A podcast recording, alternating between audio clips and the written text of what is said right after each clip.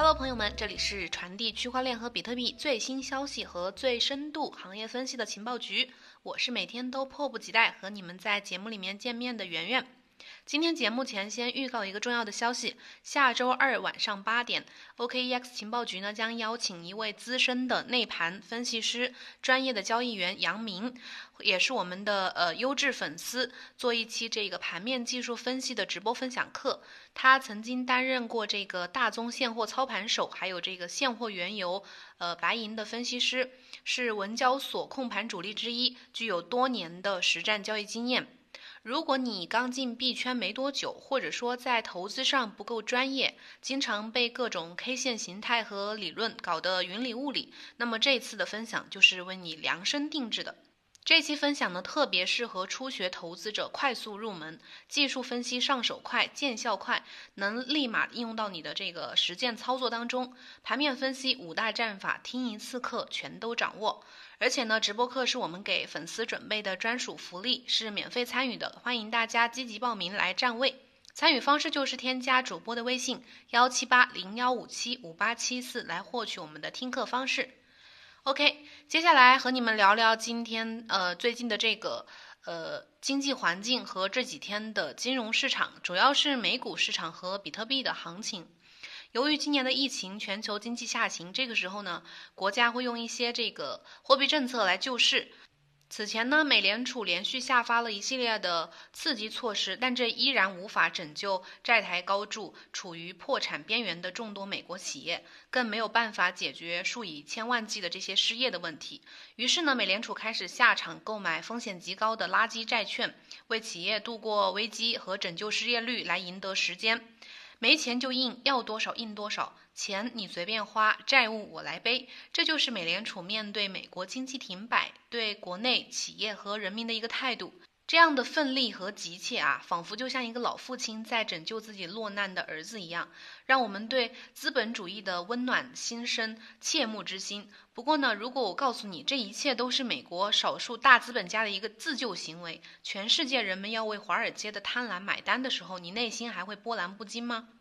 在欧美发达国家经济陷入冻结、供应链断裂、美国众多企业坏账飙升、企业债台高筑的这个背景之下，印钱似乎并不能解决它的根本问题。如果可以的话，全世界呃制造业都可以关门，各个国家只需要开动印钞机，人们就可以过上好日子了。这个逻辑明显不对。然而呢，美联储当下走的就是这样的路子。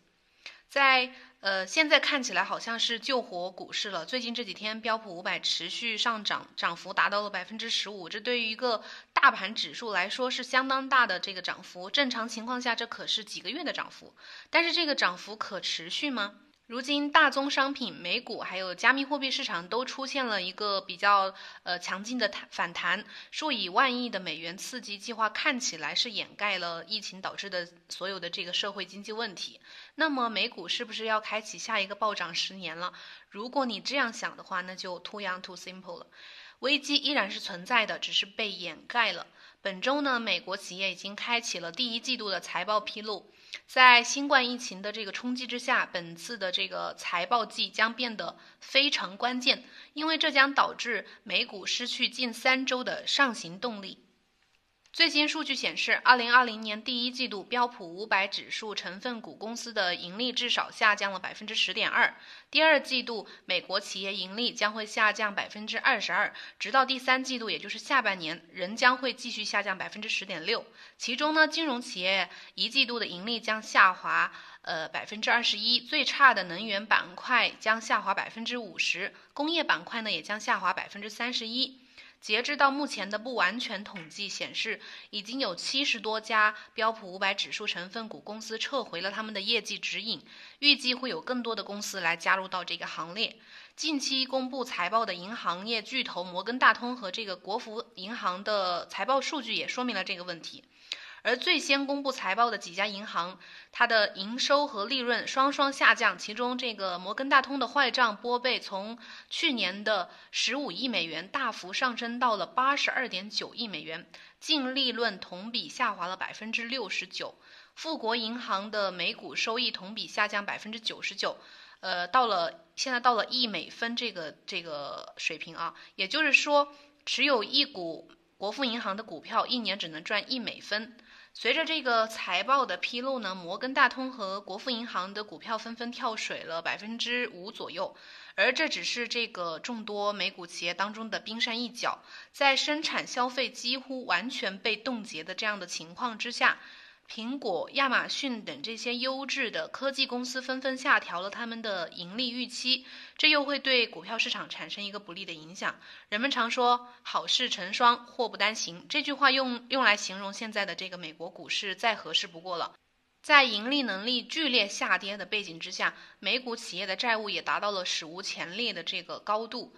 二零零八年以来，美国金融市场以低利息和这个宽监管著称，上市公司都是呃趁机在银行大肆融钱，通过回购拉升自家的股票价格来让股东利益最大化。例如，这个 IBM 回购了他们自家一百九十一亿美金的股票，苹果公司回购了他们呃二百六十六亿美金的自家股票，有类似操作的公司呢数不胜数。长期大手笔借债导致美国上市公司债台高筑，整个美国上市公司的负债水平也达到了美国 GDP 的近百分之五十。而企业债上一次达到这个水平的时间点，分别是二零零一年的互联网金融泡沫和二零零八年的次贷危机。此后呢，美国都经历了长达数年的去杠杆的过程，大量公司随之倒闭清算，金融危机爆发。在这个背景之下，美联储在上周决定将部分这个 BB 级的垃圾债券纳入到企业债回购便利工具。所谓的 BB 垃圾债呢，就是简单理解就是那些盈利能力不好的企业借来的高利息的债务。就像一个年收入十万的人融资一百万买了一辆保时捷，这个时候的这个欠债就属于垃圾债，债务到期违约的可能性就非常大。美联储购买这个垃圾债呢，主要目的就是为了缓解垃圾债呃市场流动性紧张的局面，降低疫情冲击之下这个垃圾债市场崩盘的几率。显然，美联储的这波操作起到了非常好的作用。在四月中旬，在美联储决定将部分的 BB 级呃垃圾债券纳入到企业债回购便利工具之后呢，呃垃圾债市场一度出现了绝地大反弹。然而呢，这次美联储终归还是失算了。在经历一轮买涨潮涌之后呢，呃，垃圾债沽空的力量重新发起了大反攻，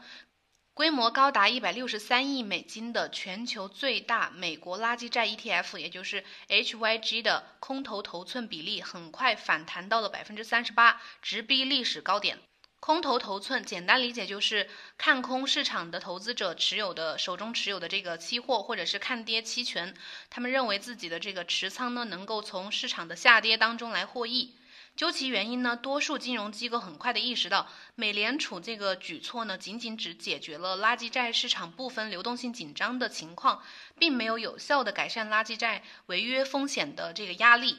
根本原因还是说，这个随着美国经济持续的停摆，导致越来越多的企业失去呃收入降低，未来一段时间申请破产重组的这个企业数量会持续的增加，会让这个垃圾债违约的风险水涨船高，而这不是美联储回购垃圾债就能解决的。此外呢，美联储直接下市场购买这个垃圾债券，也被认为超出了美联储的它的职能范围。目前，华尔街部分的对冲基金认为，美联储回购垃圾债已经大大超越了它的职能范围。一直以来，美联储的职能范围呢，就是刺激经济增长、促进就业和控制通货膨胀率，并没有承担说这个信贷资产风险的这个职能。但是如今，美联储买入了垃圾债，恰恰让它自身也承受了不小的这个信贷资产质量恶化的一个风险。无论美联储如何救市，美股二次探底可能很快就会到来。华尔街资深的交易员和这个加密货币分析师 Tom Wells 分析，他说这个呃标普五百和道琼斯等指数很快可能会再次创下新低。这样一来，有可能这个加密货币市场有可能也会受到。连累之前呢，因为有段时间这个比特币价格走势和标普五百指数的皮尔逊的相关性系数是在今年三月中旬的时候达到了零点五的这个历史新高，于是当时就有一种论调，现在也依然有人说这个比特币是跟着美股走的，说他们是联动的。那么假设加密货币市场如果还有一次探底行为的话，它的价格会达到多少呢？四月十二号的时候，最近这个呃。暗网丝绸之路的创始人 Rose Ulbricht 他表示，呃，比特币可能会保持看跌走势，直到明年，可能价格会跌到三千美元以下。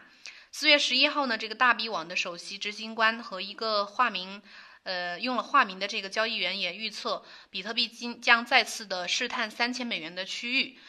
值得一提的是，这两个人早在比特币大跌之前，都曾经预测比特币价格将在二零二零年初的时候跌到三千多美元啊。目前看来，他之他们之前上一个预测是实现了的。在技术层面呢，根据呃 Bitcoinist 最近的报道。呃，比特币价格现在已经有了一个三千五百美元的这个 CME 的缺口。考虑到它的历史上向 CME 价差靠近的这个表现，比特币有可能会重新试探三千美元的区域。本月早些时候，也就是呃四月。大概四月早些时候，前国际货币基金组织的经济学家、对冲基金经理叫马克道，他将这个比特币描述成是一个教科书式的空头。他指出，比特币的宏观趋势呢，仍然对这些买入者是不利的。那么，在如此多确定性因素的影响之下，比特币还有可能重新回到三千吗？